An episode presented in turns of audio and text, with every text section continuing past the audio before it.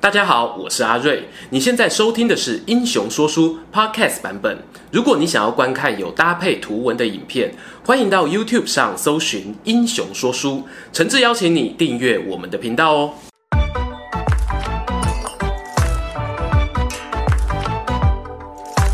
Hello，英雄说书的观众朋友，你们好，我是说书人阿瑞，替大家带来精彩的英雄故事。讲到三国蜀汉末期的英雄人物姜维。大家的心情啊，多半很复杂。一方面呢，我们欣赏他为了理想永不放弃的精神；但是另一方面呢，我们又感叹啊，他坚持诸葛亮的北伐战略有那么一点不自量力。然而呢，姜维的北伐真的毫无收获吗？其实啊，他也有过像诸葛亮第一次北伐的那个关键时刻。要是命运女神呢，再多对他微笑一会儿，也许一切就改变了。今天我们就要来说说姜维北伐过程当中最成功的一场战役——桃溪会战。桃溪会战呢，发生在姜维第五次领兵北伐，它有以下几个特色哦。第一点，它是一场胜仗，甚至我们这么说吧，它是刘备称帝之后蜀汉政权对外最大的一场战争胜利。第二点是啊，这一场战争呢，它震动了曹魏的西边防务，甚至让魏国的皇帝为此做出了非常沉痛的宣告。第三点则是啊，在这场战争当中呢，蜀汉作为胜利方，但是他的史料却轻描淡写，反而是魏国他是战败的一方，但是记载却极为详尽。到底姜维在这场战役当中为什么成功，又带来了哪些影响？我们一起看下去。开战之前呢，要先介绍一下双方阵容。代表蜀汉的主角当然是我们的天水麒麟儿姜维姜伯约。他以魏将军的身份带领车骑将军夏侯霸、镇南大将军张翼，发动对曹魏的第五次北伐攻击。至于曹魏方的代表呢，有两位，主角是雍凉都督陈泰，这是一个头脑冷静而且行事果决的人物。他和前一任的雍凉都督郭淮的默契非常好哦，曾经挡下好几次蜀汉的进攻。陈泰的属下呢，则是雍州刺史王金。稍后呢，我们会介绍一下他的背景。雍州刺史王金呢，他身居前线哦，第一时间呢就收到了情资，但是这个资讯有一点诡异。情报显示啊，姜维兵分三路，分别指向京城、石营以及岐山。诡异的点在于呢，蜀汉能够动用的兵力啊，通常比曹魏少。姜维他有什么本钱做多线作战呢？比较有可能的原因哦，我猜是烟雾弹，让敌人搞不清楚我方的真实意图，进而做出错误的战略部署。之前影片有聊到，姜维他非常熟悉雍凉一带的地形。微操控兵的技巧呢，是他的强项，他应该很有把握在与敌军会战之前呢，集合主力部队，创造出局部的优势。不过啊，王金呢，他就比较缺少跟姜维交手的经验，他收到消息呢，就着急的禀报顶头上司陈泰，都督大人，蜀军他兵分三路进攻啊，我们要不要也兵分三路去对抗呢？陈泰啊是老江湖哦，他拒绝了王金的提议，他想要再等等。看看姜维到底打什么主意。没多久啊，魏国的军队又收到消息，姜维部队似乎是在呼喊这个地方河流了，目标呢指向陇西的狄道城。都督陈泰心想啊，嗯哼，这个姜维，你总算露出狐狸尾巴了。哎，不对啊，是麒麟尾巴才对吧？不管啦，陈泰呢，他立刻传讯，命令王金屯兵狄道城。务必等到自己带领的主力部队到达之后，才能够和姜维决战。接下来就是各位见证奇迹的时刻。陈泰呢，他带着士兵呢往西前进，支援雍州军团。但是呢，才走到了陇山东边的陈仓，就收到紧急电报。王金呢，他不知道为何，竟然率领雍州主力部队和姜维在桃溪开打。结果啊，被敌军痛宰，阵亡数万人，全军崩溃。现在带着剩下来的一万多名伤兵退守狄道城。为什么？为什么你不等我就自己先走了？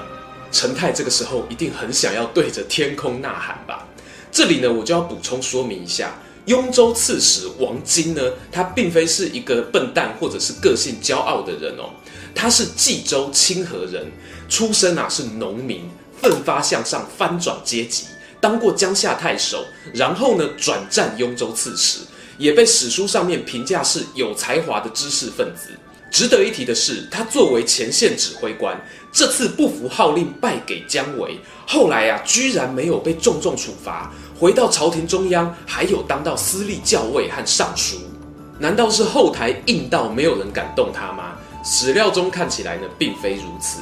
毕竟，如我们前面所讲的，王经他不是皇亲国戚，而他擅自出兵与姜维交战的过程，除了死伤惨重之外，很遗憾的，在《三国志》里面完全没有说明他为什么要违背陈泰的命令，还有他是怎么打输的。没关系，想象力就是说书的超能力。阿瑞呢，我揣测两种可能的剧本哦，提供给大家参考。剧本一。王经呢，他幻想哦要以少胜多，以逸待劳，所以轻敌出兵。但是没有想到啊，小铜牌遇上电竞职业选手，整个呢被姜维虐菜一波啊。但是呢，如果是这个剧本，应该会有蛛丝马迹留下来。而王经呢，他日后哦也很难再被朝廷给重用。所以呢，我觉得剧本一的可能性偏低。剧本二是我觉得可能性比较高的，那就是姜维呢行军神速。当都督陈泰的命令传达到雍州，雍州兵团呢在洮水以西的部队已经来不及撤回狄道城，而王经呢是为了救援才带兵出城，被迫和控兵高手姜维硬碰硬，所以惨败收场。战役呢即将来到尾声，桃溪会战死伤惨重，雍州刺史被围困在狄道城的消息啊传回中央，魏国从上到下都惊呆了。当时的大将军司马昭呢，立刻成立紧急应变小组。他命令邓艾代理安西将军，带领援军支援陈泰。这个阵容有多豪华呢？你就想象哦，当时魏国最强的两个野战指挥官合体，如果诸葛亮死而复生，魏国能做的也不过就是如此啊。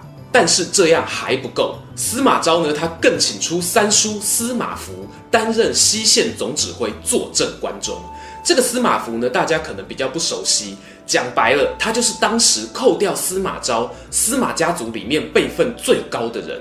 他虽然当主帅的经验不多，但不当则已，一当惊人呐、司马孚前一回领兵抗敌，是对抗东吴的诸葛恪北伐。那个时候，诸葛恪号称带着二十万兵力。这一次的威胁呢，在魏国的眼中啊，显然是和那一次东吴的二十万人北伐是同一个等级的。但是呢，姜维他所能够调动的军力，其实应该连五万都不到啊。话说回都督陈泰，他这个时候呢，已经从陈仓穿越陇山来到了上邽，然后在此跟邓艾的援军会合。众人开会讨论啊，我们到底要不要继续前进？会讨论这个话题的原因呢，只有一个字，那就是。此时啊，全军上下怯战，甚至出现要抛弃陇西的念头。邓艾呢，他甚至说：“王经惨败过后，现在陇右摇摇欲坠。以前老祖先说过，如果你被毒蛇咬到手，赶快把手砍断，还有得救啊！否则毒气攻心就 GG 了。”姜维呢，他想要陇右，就给他吧。我把全部没错，这个时候啊，在狄道城苦苦等候援兵的王经，就是那一条要被砍断的手。大家还记得吗？在一个鲁城各自表述的鲁城之战中，魏国的军队哦，都还没有那么怕蜀汉哦。当时呢，可是很多人鼓吹司马懿要出兵作战的。在弥漫着失败主义气息的会议中呢，陈泰他跳出来讲话了。他就像是暴风雨中的灯塔，坚持要出兵去救援狄道城。主要呢有三个理由。第一点是蜀汉军队啊，这次为了追求机动性，攻城器具、粮食都不足，所以呢，他们很迫切的想要攻下城池，和我们的大魏军队在平原对决。第二点是呢，陈泰很熟悉陇西桃水附近的地形，虽然哦来晚了，但还有人数的优势，可以从外部反包围姜维。第三点则是，万一狄道城真的陷落，姜维就可以趁胜往东侵略，不仅啊取得粮食军马的补给，还可以去招安羌胡部落的原住民族。如此一来呢，距离当年诸葛亮北伐大战略的完成就又更进一步。身为魏国臣子，绝对不能容许这种事情发生。话讲完啊，陈泰呢，他就带着一支轻装部队进军，绕过敌到城外蜀兵的监控，来到城池东南方的山丘，高举烽火，吹响号角，通知城内的友军，援兵到了。那一刻啊，想必陈泰身上也发出白色的圣光吧。姜维呢，他没有料到敌人的援兵来得如此之快，尝试想要击退陈泰，但是无功而返。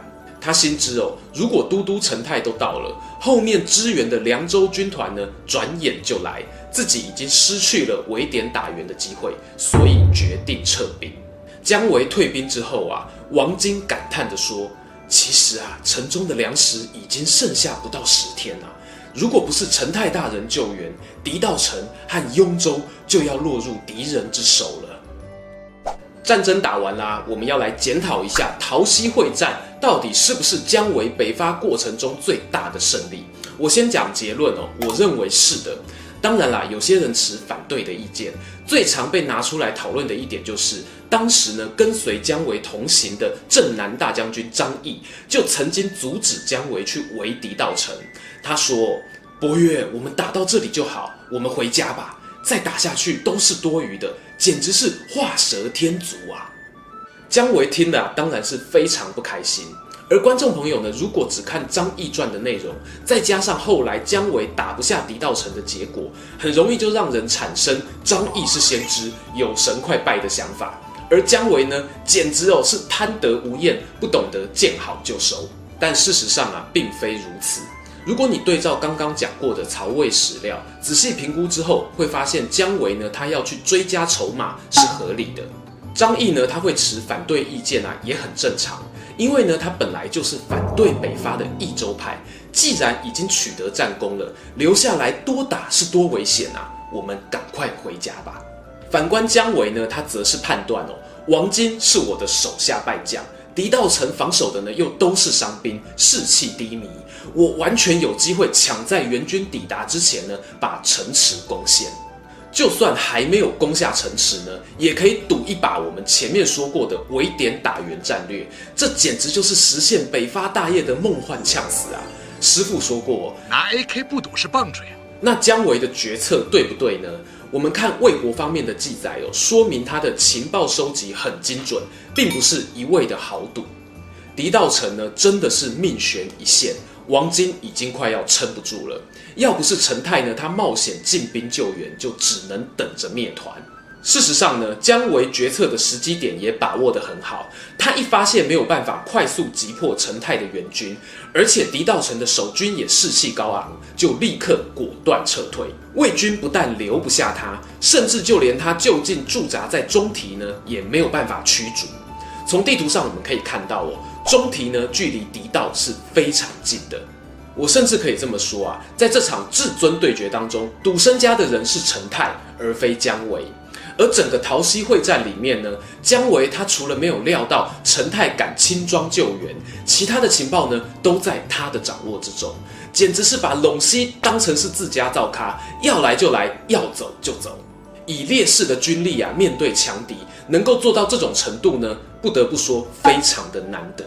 这次作战的战果呢，堪称是蜀汉历次北伐之最，也严重动摇了魏国举国上下的士气。魏国皇帝曹髦呢，甚至因此连下三道诏书，宣布减免伤亡将士的税赋劳役，特赦投降将士留在魏国的家属，还有为阵亡的士兵们守时，表达他对这场战事的遗憾。在桃溪会战的前后呢，魏国不是没有打过败仗，好比说像是石亭之战、新市之战、东关之战、襄谷之战。但是呢，曹魏却从来没有用这种方式在处理善后。当然啦，你可以说当时呢，司马家已经架空了曹家的政权，想要借此机会来削弱皇帝的威望。但是呢，这一场战争绝对让掌权者的心中留下非常深刻的印象。所以啊，后来司马昭篡位之后哦，准备进攻蜀汉时发布的文告里面，就直接挑明了蜀汉靠的就只有姜维。作战计划明白指出，只要能搞定姜维，大事可成。因此啊，他动用了王牌将领邓艾，庞大的远征军兵力，还有三路人马牵制部署，一生一世只监督你一个人。而这一段故事呢，我们就留在之前那一部姜维的最后复仇曲影片里了。今天的故事说到这边，如果喜欢这一则影片，欢迎订阅我们频道收看最新消息。已经订过的朋友，别忘了打开小铃铛，才不会错过精彩影片哦。想看更多有趣文章，也欢迎到英雄故事粉丝团按赞加分享。这里是英雄说书，我们下次再见，拜拜。